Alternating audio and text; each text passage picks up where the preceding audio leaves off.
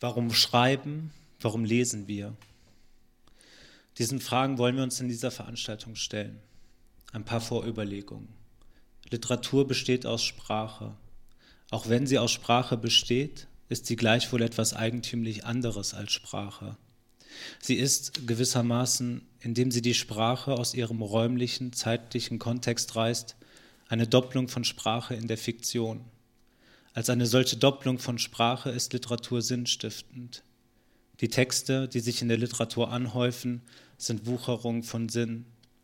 Wenn Ilse Eichinger davon spricht, einen Satz formulieren zu wollen, der dieses, der nächstes Mal noch Gültigkeit besitzt, bedeutet das im Rahmen dieser Überlegungen, einen Satz zu finden, der möglichst offen ist, der streut, in dem Sinne, dass er die Körper zerstreut. Vor diesem Hintergrund sind auch die Sätze ausgewählt worden, die die Wände tapezieren. Indem sie gegeneinander oder aufeinander zulaufen, entsteht ein dynamischer Raum, denn die Texträume korrespondieren über verschiedene Ebenen miteinander, semantische, phonologische, melodische, zeithistorische und so fort. Aber auch die Körper korrespondieren mit diesen Texträumen und zerstreuen dabei. Das ist das Flimmern, das uns in der Literatur umgibt. Dem soll jetzt auch während der Lesung nachgegangen werden, bei der dem Kern schluckt man nicht, fremdes Material, aber auch neues, nicht publiziertes Material beigefügt wurde. Vielleicht folgt danach im Anschluss an die Lesung auch das Eintauchen der Körper in diesen Sprachraum, der hier entworfen werden soll, mit einem Stift in der Hand.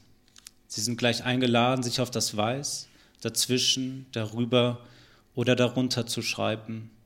Denn die Wucherung des Sinns in der Literatur hängt genau von diesen Bewegungen ab, vom Weiterlesen, vom Weiterschreiben.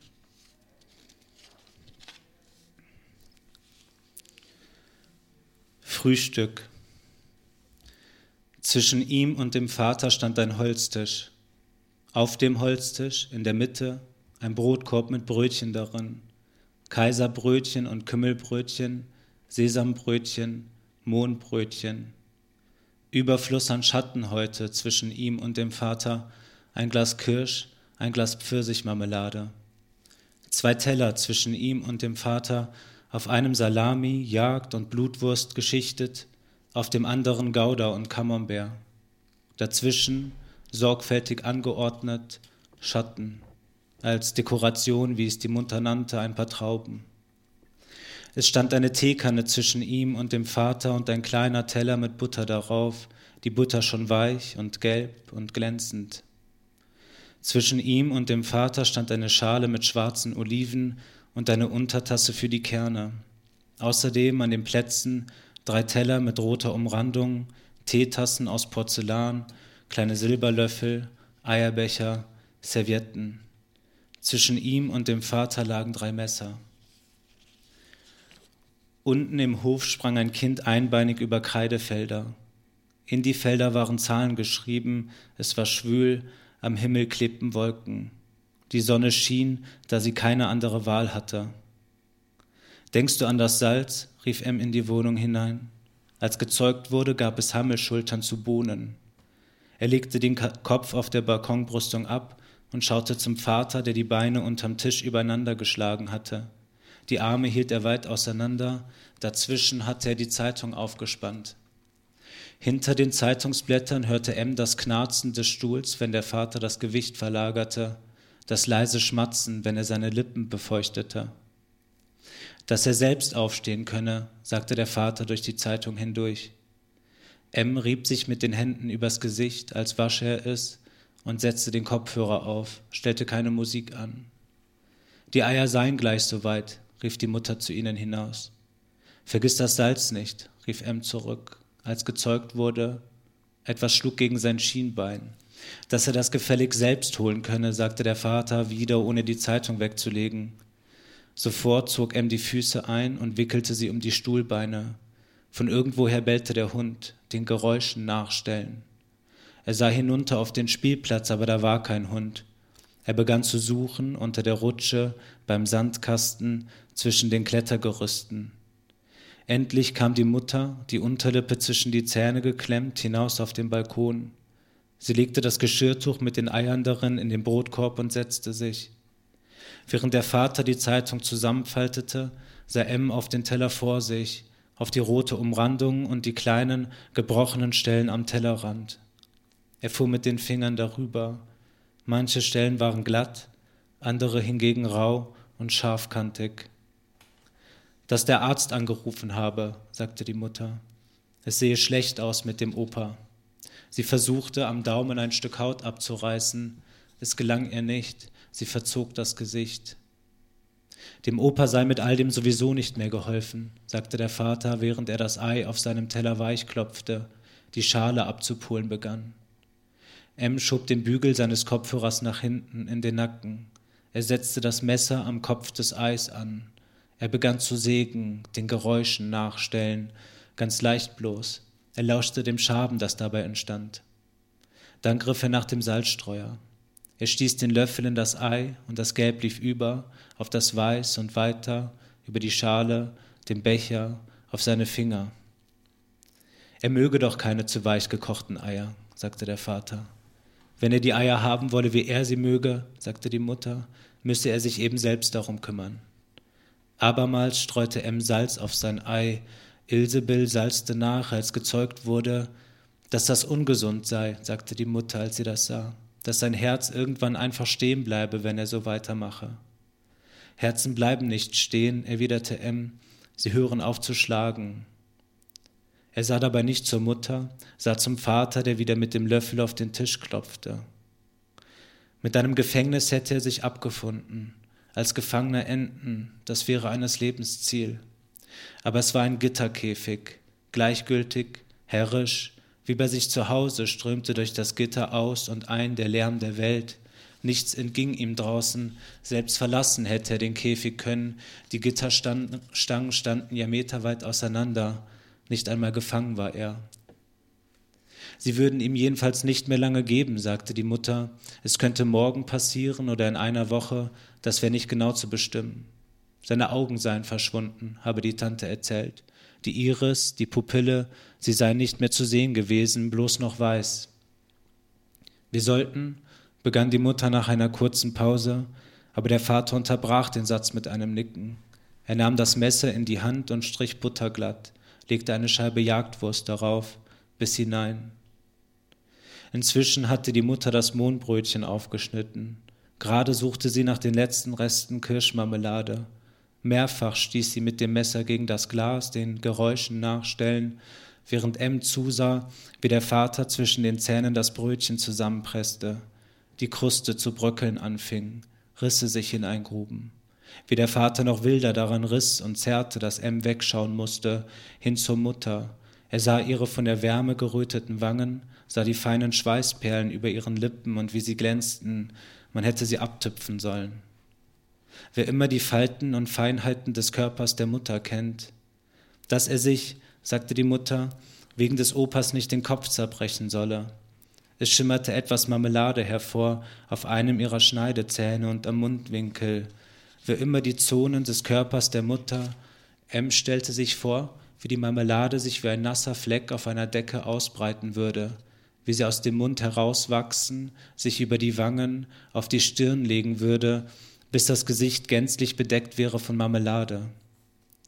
Warum er jetzt grinse? fragte die Mutter. M schob den Kopfhörer nach hinten. Du hast da was, sagte er. Sofort leckte sich die Mutter mit der Zunge über die Zähne, griff nach der Serviette, wischte sich über den Mund. Wer immer die Zonen des Körpers seiner Mutter kennt, wer immer sie in die Arme, jedenfalls soll er sich nicht verrückt machen, sagte sie, nahm das Brötchen in die Hand und biss vorsichtig davon ab. Kann ich aufstehen? fragte M. Er habe doch noch nichts gegessen, sagte die Mutter. Kein Hunger. Und der Tee? Kein Durst. Dass das doch nicht angehe, schritt der Vater ein, aber die Mutter fiel ihm ins Wort, er solle es gut sein lassen, sagte sie. Da ließ sich der Vater zurück in den Stuhl fallen und nahm sich eine Zigarette von der Brüstung, steckte sie an, während M aufstand und in die Wohnung ging. Im Gehen hörte er, Worte des Vaters, wie lange genug zugesehen, einmal zeigen, Karren, Schaufel, Sand, sieben, acht, neun Steine, wegschaffen, putzen, einreihen, hörte, wie die Mutter sagte, dass sie noch essen würde, und der Vater sagte, mein Gott, und dann hörte er, wie die Eltern darüber sprachen, wann sie zum Opa fahren sollten.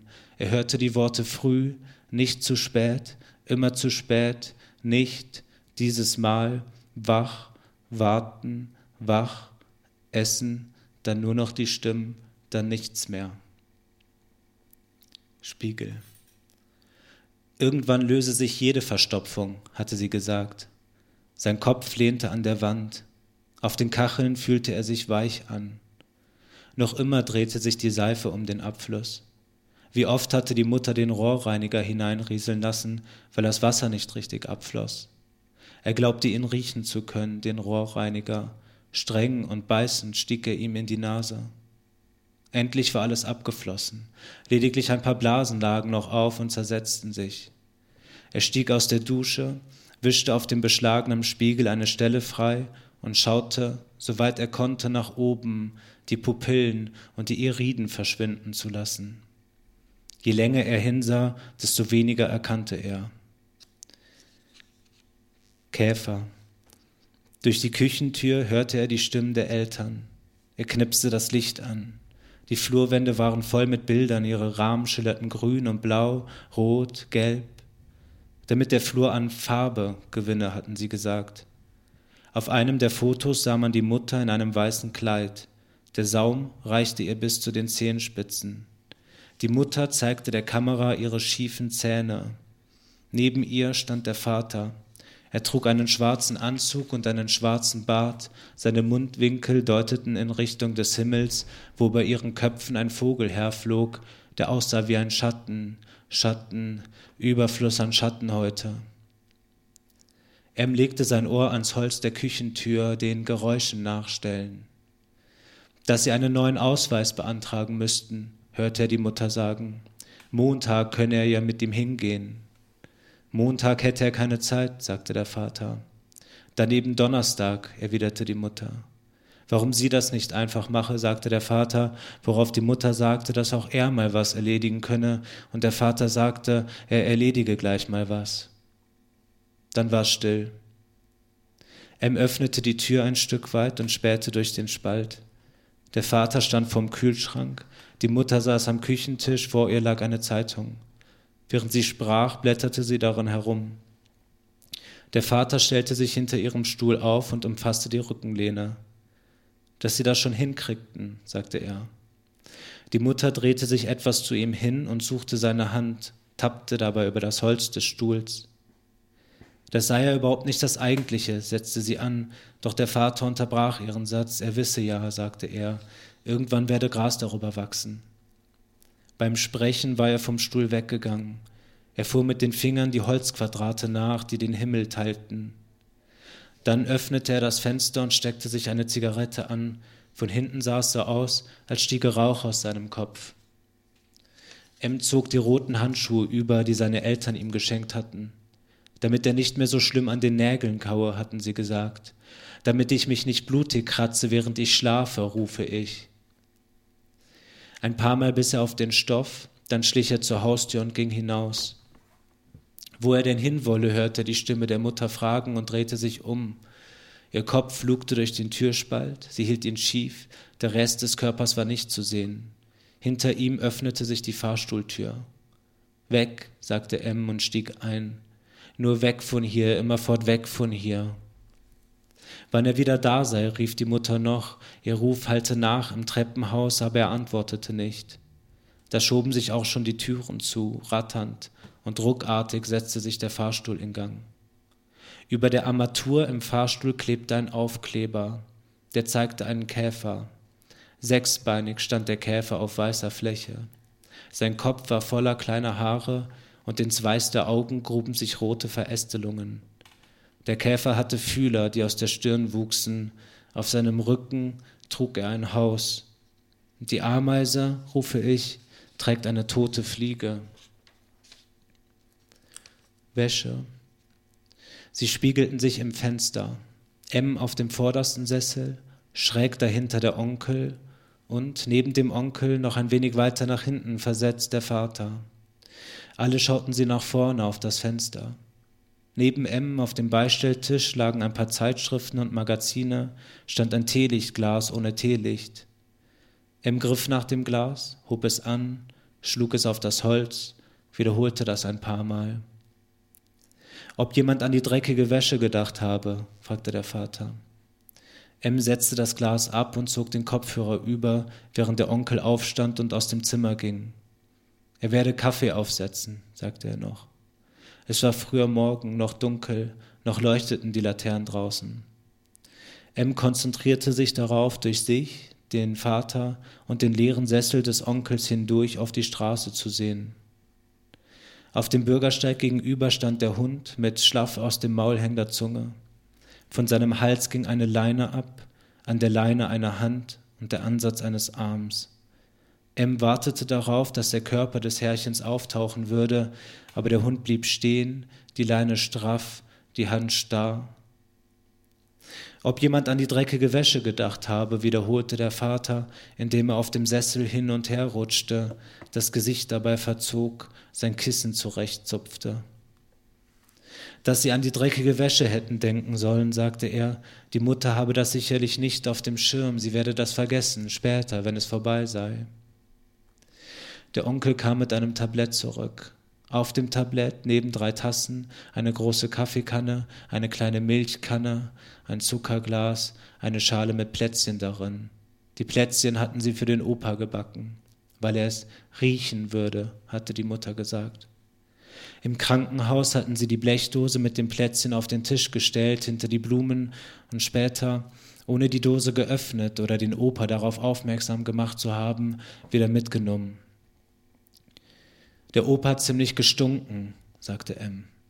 Der Vater stand auf, legte ihm die Hand auf die Schulter, räusperte sich. Nach ein paar Sekunden nahm er sie wieder weg und goss sich eine Tasse Kaffee ein.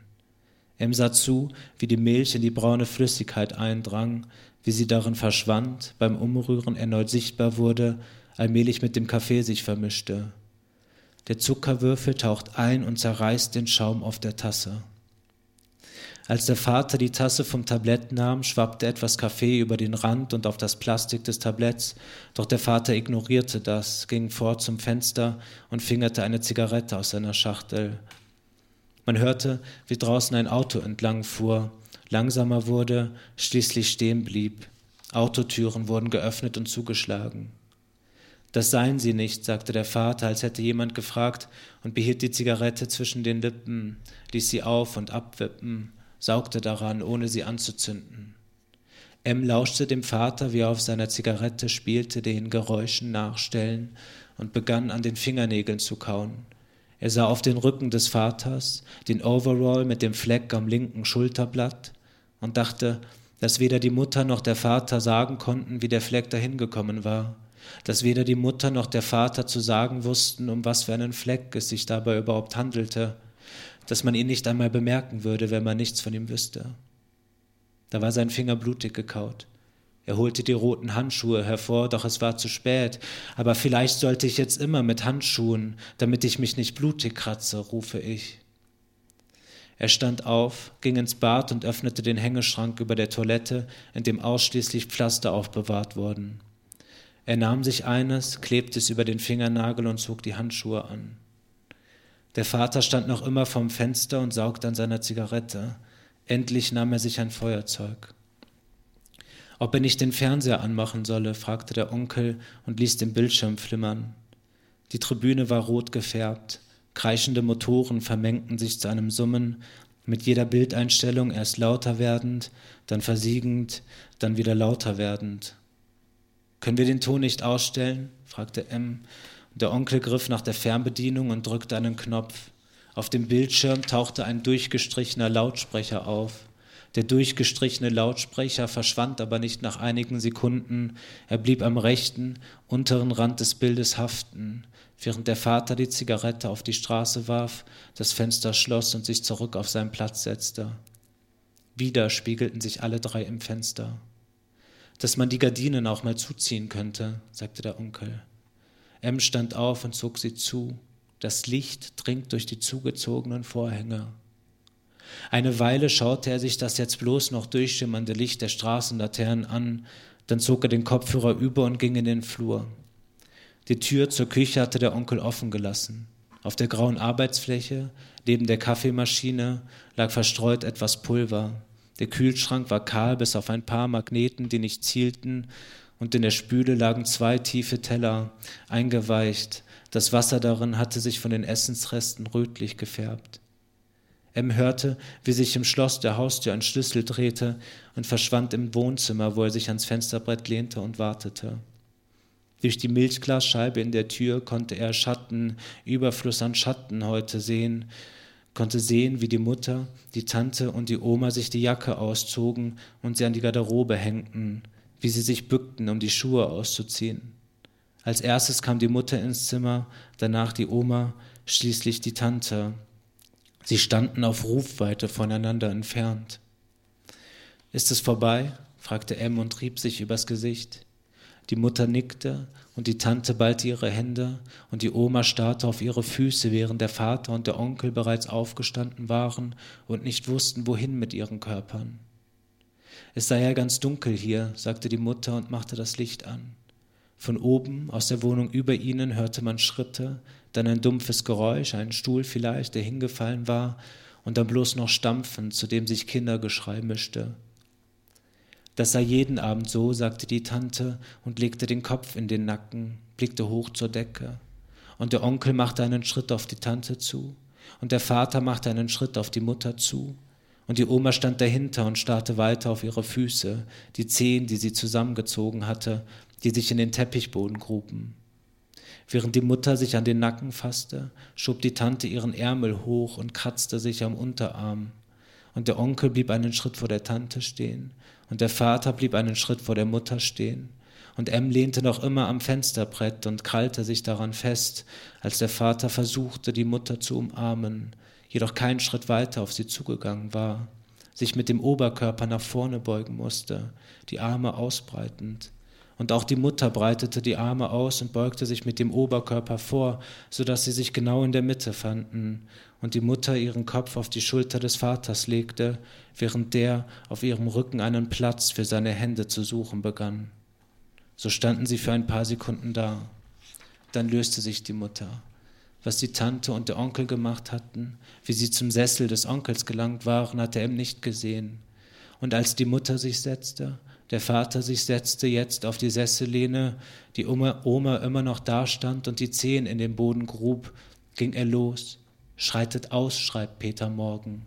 Vorbei am Vater und der Mutter, die kurz aufschauten, vorbei an der Oma und aus dem Zimmer in den Flur, ging auf Socken ins Treppenhaus, fühlte beim Hinabsteigen den Teppich, der die Stufen bedeckte, Brennnesselgefühl in den Füßen, öffnete unten knarrend die Haustür und ging hinaus auf die Straße. Es dämmerte, der Asphalt war über Nacht etwas abgekühlt. Wolf. Er hatte die Hütte problemlos wiedergefunden, bloß noch einige Meter war er von ihr entfernt. Inzwischen war es hell geworden und neblig. Unter seinen Füßen knackten Äste. Neben einer der Birken blieb er stehen, er betrachtete die Hütte, das moosverhangene Holz, die mit Vogelkot bedeckte Dachpappe, das Fenster neben der klinkenlosen Tür, das derart dreckig war, dass man nicht hineinschauen konnte. Unter dem Fenster lagen die Schaufeln mit den roten, steil zulaufenden Blättern. Er sah hinüber zu dem Loch. Es war ein Meter breit und zwei Meter lang. Er wusste nicht, wie tief er bereits gekommen war und sah weg, sah am Birkenstamm entlang hoch zur lichtbewachsenen Krone in den Himmel. Inseln vom Licht schwimmen auf dem Gras, sagte Roda, sie sind durch die Bäume gefallen. Zigarettenstämme nannte der Vater die Stämme der Birken jedes Mal, und jedes Mal steckte er sich dann eine Zigarette zwischen die Lippen.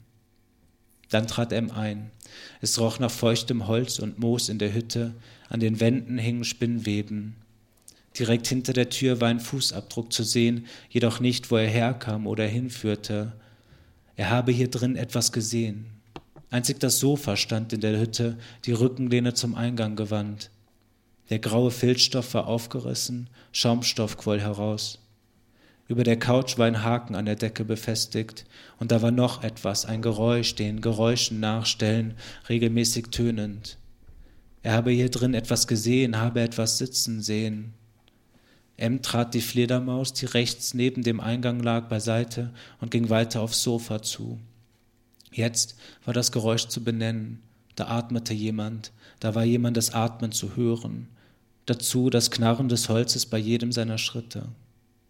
Mit einem Satz sprang M vors Sofa und schrie, so laut er es vermochte, und dachte an die Mutter, an ihre widerspenstigen Locken, die Umarmung mit dem Vater, und dachte an dessen zerkautes Brillengestell und die dreckige Wäsche des endlich, unendlich toten Opas. Auf dem Boden vor dem Sofa saß ein Junge, mit dem Rücken an die Sitzpolster gelehnt, die Beine ausgestreckt. Er hatte sich nicht gerührt und hob jetzt, da M keuchend neben ihm stand, den Kopf und blickte ihm direkt in die Augen. Er habe hier drin etwas gesehen, habe etwas sitzen sehen, habe einen in einem Hemd vor dem Feuer sitzen sehen, habe hier drin mich auf dem Bett vor dem Feuer sitzen sehen. Wer bist du? fragte M. Wolf, ich bin Wolf, sagte der Junge, der nichts weiter getan hat, als hörbar zu atmen. Als man Wolf fand, ging ihm eine Spinne durchs Haar. Die Bewohner des Hauses waren sogleich hinausgestürzt auf die Straße. Sie hatten einen Kreis um Wolf gebildet. Neben ihnen fiel das Licht der Straßenlaterne zu Boden. Hinter ihnen stand dreistöckig das Haus. Die gläsernen Fliesen des Treppenhauses, die die Wohnungen rechts und die Wohnungen links voneinander trennten, leuchteten blau. Einige Meter bergab schlug die rechtwinklige Frau mit einem Teppichklopfer auf einen Teppich ein.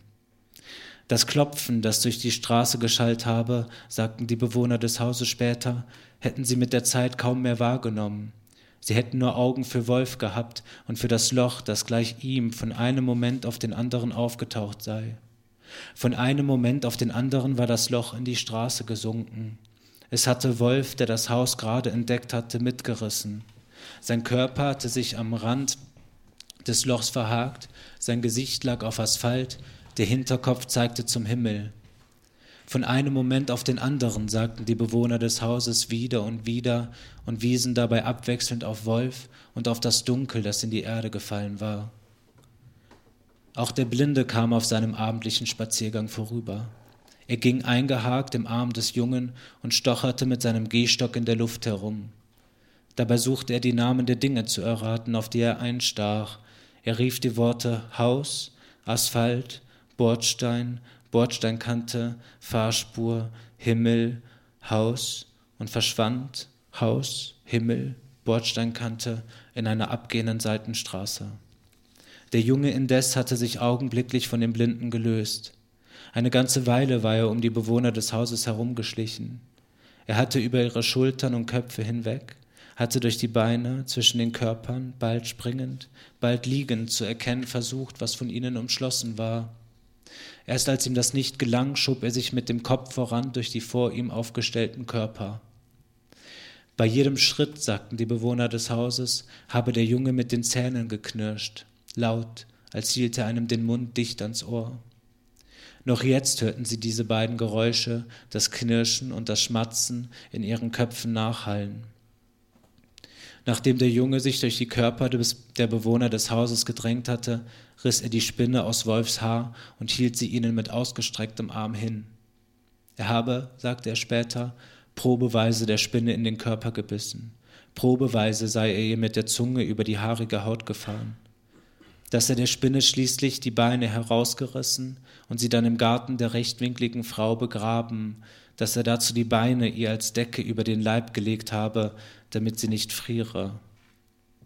Hinter dem Garten der rechtwinkligen Frau bäumte der Wald sich auf, er stach als gezackter Schatten in den Himmel. Die Bewohner des Hauses wechselten ein paar Worte, sie warfen sich Blicke zu, dann legten sie ihre Hände um Wolfs Nacken, dann gruben sie ihre Hände unter seine Arme und Kniekehlen. Immer wieder, sagten sie, sei ihnen beim Tragen der schlaffe Körper gegen die Stufen gestoßen, Immer wieder hätten sie ihn des schmalen und gewundenen Treppenlaufs wegen, durch den sie sich hochzuschieben gezwungen sahen, gegen das Geländer, die Wand oder die gläsernen Fliesen schlagen lassen. Durch das kreisförmige Fenster malte sich ihm die Sonne ins Zimmer. Das Fenster umfing nicht mehr als einen Kopf. Die Sonne fiel wie durch einen Kopf ins Zimmer und traf, ohne jede Wahl, die Tür gegenüber. Wolf hatte sich davor aufgestellt und drückte die Stirn gegen das Fensterglas. Er grub den Fingernagel unter einer Hautschuppe am Hals. Er blickte hinaus in den Tag. Hinter dem Haus lag ein Garten, darin, genau in der Mitte, ein grünlich schimmernder Teich. Seerosen schwammen auf seiner Oberfläche, weiße Steine zierten seine Ufer. Von den Rändern des Gartens aus beugten sich Bäume darüber und strebten mit ihren Ästen zum Wasser. Wie jeden Morgen, seit er hier war, kletterte ein Junge über den moosgrün lackierten Drahtzaun, der den Garten begrenzte, und hängte sich an einen der Bäume, dass seine Äste sich bogen, dass sie das Wasser berührten. Wie jeden Morgen rief er dann etwas, sein Mund stand weit offen, aber davon war hier nichts zu hören. Sofort stieg auch aus dem unteren Rand des Fensters der Hausmeister auf. Der Hausmeister ballte die Faust, fuchtelte mit den Armen durch die Luft und lief auf den Jungen zu. Er warf seine grüne Flasche nach ihm. Er traf ihn nicht. Die grüne Flasche schlug, einige Meter von dem davoneilenden Jungen entfernt, auf den weißen Stein auf. Der Hausmeister ging ihr nach. Er hob sie auf und steckte sie sich zurück in die Brusttasche, verschwand dann wieder im Haus. Wolf wandte sich ab. Er nahm das Glas aus dem Bücherregal, das Telefon aus dem Bücherregal und wischte über das Glas des Bildschirms. Er saß in seiner Hand aufleuchten. Er fand die Nummer des Bruders und wählte. Keiner hob ab. Ich habe, sagte Wolf auf den schrillen Ton hin, der darauf folgte, eine Postkarte von B bei mir. B schreibt, dass er nicht mehr zurückkomme. Er redet mich mit meine Kinder an. Er schreibt, dass er einen Feigenbaum auf dem Grab seiner Mutter gepflanzt habe. Er hocke jeden Tag davor und warte, dass er Wurzeln schlage. Er fühle sich, schreibt er, endlich wieder heimisch. Von Mutter schreibt er kein Wort. Wolf schwieg einige Sekunden, er hörte wieder Stimmen hinter der Tür. Dann sagte er, Früher hast du, wenn ich gestillt wurde, immer vor der Tür gestanden und am weißlackierten Holz gekratzt. Mutter schrie, während ich ihr die Brust zerkaute, dass sie so nicht stillen könne, dass sie dir die Finger abbeiße, wenn du nicht aufhören würdest. Ich höre dich noch heute antworten, aber Mutter, Hände haben nichts im Gesicht zu suchen. Dann lachte er kurz, hustete, dann legte er auf. Er hockte sich vor die Tür und hielt die Wange an die Stelle am Holz, auf die die Sonne fiel. Bügeleisen. Die Mutter stellte sich vor ihm auf. Sie drückte die Hände in die Hüften. Der Vater und der Onkel, die mit dem Rücken zur Tür saßen, drehten zeitgleich die Köpfe ihm zu. Im Hintergrund stand die Oma. Sie trug eine Schürze mit aufgenähten Blumenmotiven und hielt sich ein Bügeleisen ans Ohr. Hören Sie auf zu schreien, Großmutter. Schlagen Sie lieber. Wo er denn gesteckt habe, fragte die Mutter. Em blickte sie an, einige Sekunden lang.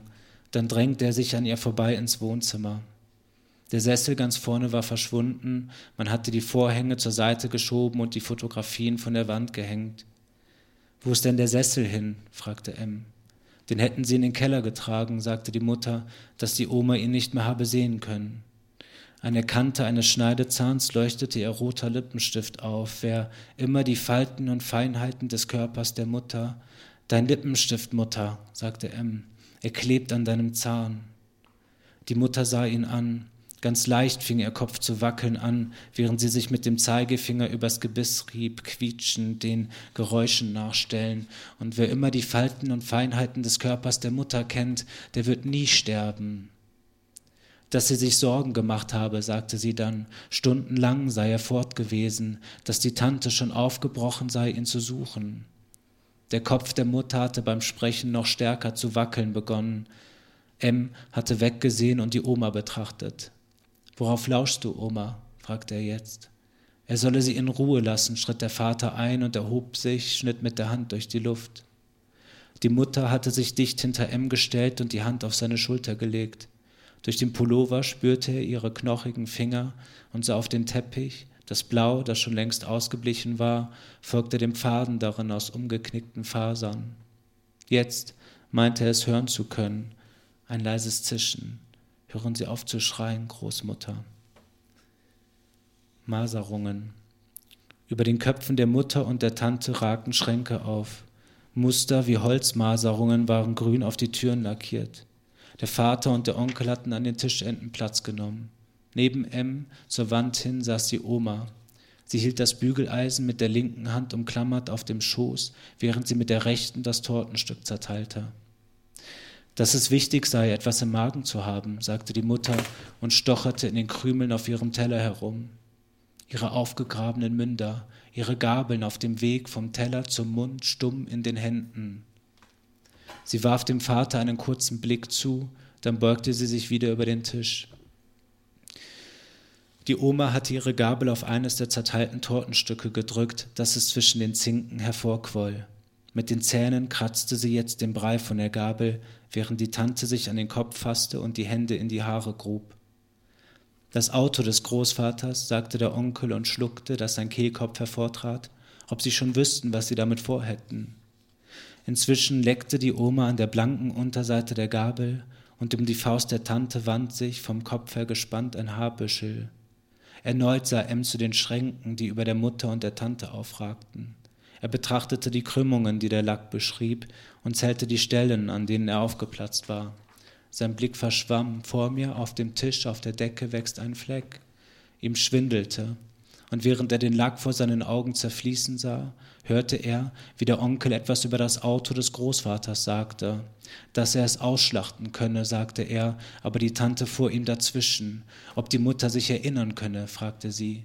Die Mutter aber verneinte, sie könne sich nicht erinnern, sagte sie, worauf die Tante erwiderte, dass sie sich bestimmt erinnere, nicht an den Wochentag vielleicht, aber doch an den Kofferraum, den Geruch nach Sägemehl im Kofferraum, die Stunden, die sie sich darin versteckt gehalten, und auch wie ihr Zimmer ausgesehen habe, sagte die Tante, indem sie tief Luft holte, werde sie doch wohl noch wissen, herausgerissen die Schubladen ihres Schreibtisches, alles, was darin gewesen sei, herausgerissen und kreuz und quer im Zimmer verteilt, kreuz und quer auch ihre Bücher und Hefte, die Sammlungen, vor allem doch ihre Sammlungen, sagte die Tante, Krimskrams, so haben die Eltern sie doch immer genannt, Krimskrams, sagte sie noch einmal, da unterbrach sie die Mutter. Sie verstehe es einfach nicht, sagte sie, und die Tante fragte, was sie damit wieder meine, und die Mutter sagte nichts. Sie schwiegen einen Augenblick. Sie hätten sich Limonade machen wollen, sagte die Mutter dann, wie es sie auch bei den Großeltern immer gegeben habe, heimlich, weil es ihnen ja verboten worden sei. Ob die Tante sich daran noch erinnere. Viel zu leicht erreichbar habe die Essenz ja im Kühlschrank gelagert, direkt zwischen Butter und Milch, dass sie ja noch zu klein gewesen seien damals, um zu ahnen, was so eine Essenz anzurichten in der Lage sei. Sie hätten ja keinen Schimmer gehabt. Und dass sie es später, als die Eltern zurückgekehrt seien, zuerst gar nicht hätten beichten wollen. Dabei habe sie ja da schon vor Schmerzen sich auf dem Teppich gekrümmt. Es sei ihr ja da schon die Speiseröhre hinabgestürzt gewesen und habe sich von innen aufzufressen gedroht, sagte die Mutter, worauf die Tante von dem Gummischlauch zu erzählen begann, den die Oma ihr fortan habe einführen müssen. Jeden Morgen, damit die Speiseröhre sich beim Heilen nicht versehentlich stieße, sagte sie und versuchte, als Ems Kopf auf den Tisch fiel vor mir, auf der Decke wächst ein Fleck, die Würgegeräusche zu imitieren, die sie dabei ausgestoßen habe und die man durch Zimmerwände hindurch habe hören können.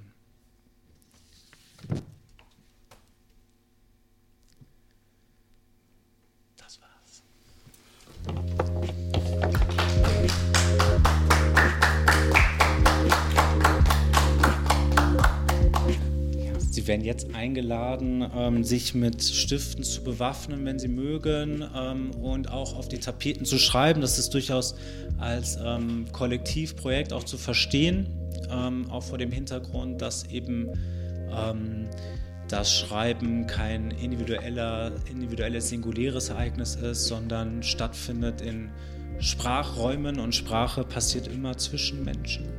Insofern äh, würde ich mich freuen, wenn Sie sich die Stifte, die vorne ausliegen, durchaus greifen, sich die Sätze durchlesen und assoziativ sich auch verewigen.